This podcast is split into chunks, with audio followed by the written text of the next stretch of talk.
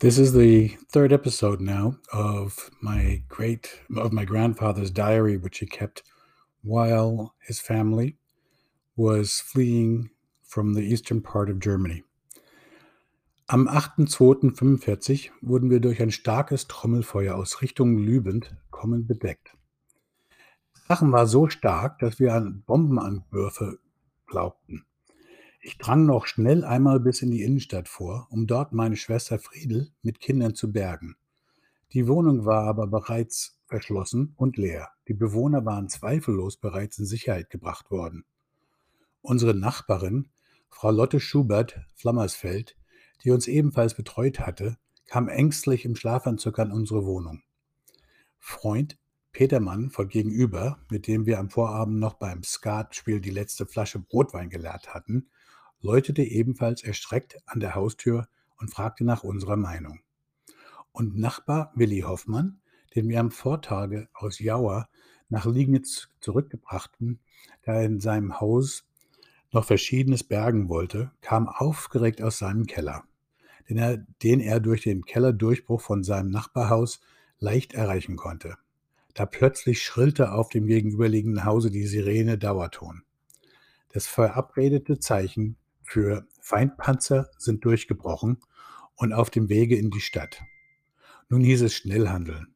Über Nacht stand unser treuer Messwagen immer fahrbereit vor der Haustür, alle vier Stunden vorsorglich angelassen, damit trotz der Kälte der Motor im Notfall sofort ansprang. Schnell wurden die letzten Habseligkeiten auch von Frau Lotte Schubert auf dem Wagen verfrachtet. Und dann ging's los, unter dem ohrenbetäubenden Sirenengeheul in die Stadt in Richtung Säuglingsheim zu Halli und Hallo.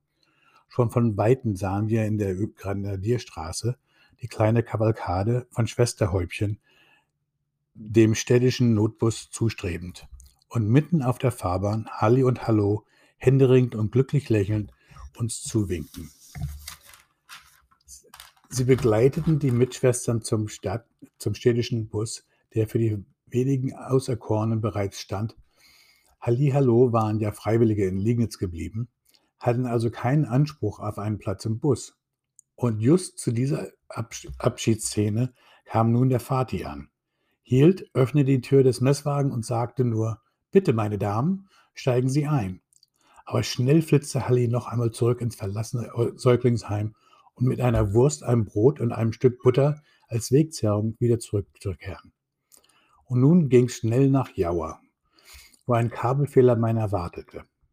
Dort sorgte Freund Willi Hoffmann als Stellenvorsteher der Betriebsstelle Jauer schnell für Unterkunft und für Weiterfahrtmöglichkeiten für, je, für beide Mädels am nächsten Morgen nach Hirschberg mit Omnibus der Post. Ich selbst bearbeitete den Kabelfehler bis dicht an den Flugplatz Liegnitz. Oft gingen wir mit der Nase in den nassen Schnee, in Chausseegraben, den, denn viele russische Tiefflieger beunruhigten die ganze Gegend.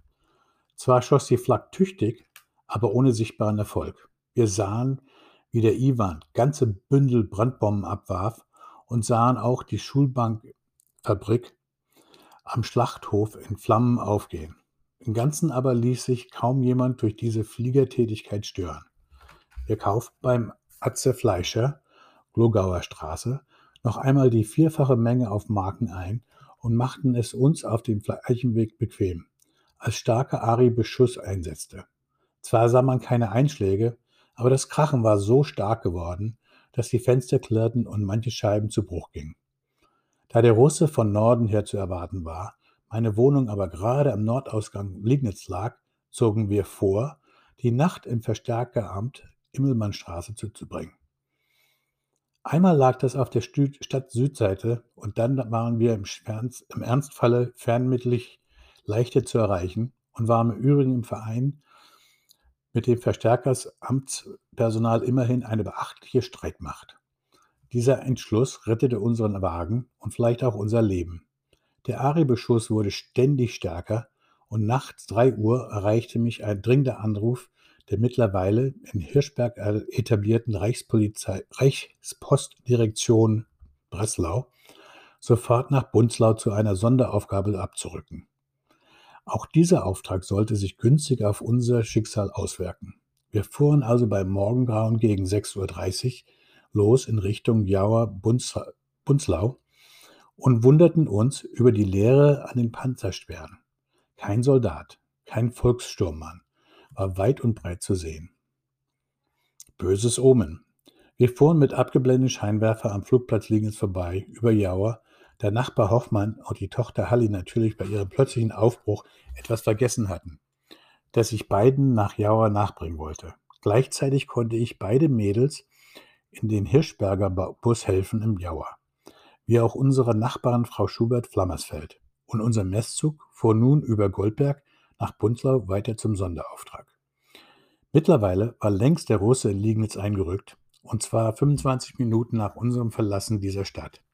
Wären wir in dieser kritischen Nacht in meiner Töpferberg-Wohnung verblieben, würden wir zweifellos ein Stündchen länger geschlafen haben und wären bei der Fahrt durch die Stadt nach Bunzlau schon auf dem Bahnhofsvorplatz dem Ivan genau in die Arme gefahren. Schicksal. This is the end of the next chapter. Um, I will be going ahead and reading the next chapter briefly uh, in the next later on today. So look forward to the next episode coming out very shortly. Not as long a wait as last time. We still have quite a few pages uh, left to go with a lot more information and a lot more as to what take, took place during this this trek across country in Germany during World War during the end of World War II. I hope you're enjoying it and look forward to reading to you again. Goodbye.